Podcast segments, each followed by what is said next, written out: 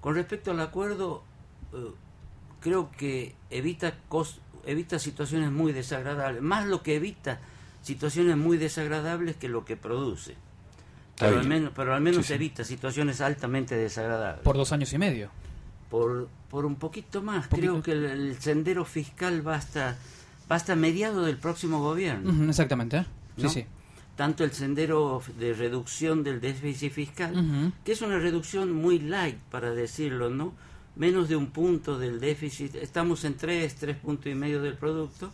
Y prevé, si no recuerdo mal, eh, Arranca como, con un 2,5 este año. Luego en el, 2023. Exacto. 2,5, el presupuesto decía 3,3, un punto menos aproximadamente, luego va a 1,9, luego a 0,9 y, y, cierra en el 2025, a mediados del próximo gobierno. Técnicamente con cero.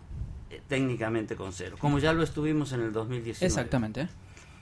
Y, pero además le aporta un sendero monetario, le dice a esa reducción del déficit parte a seguirlo haciendo con emisión monetaria y parte lo vas a tener que, hacer, ya sea con reducción del gasto público o con incremento de ingresos públicos o con ambas cuestiones. Claro.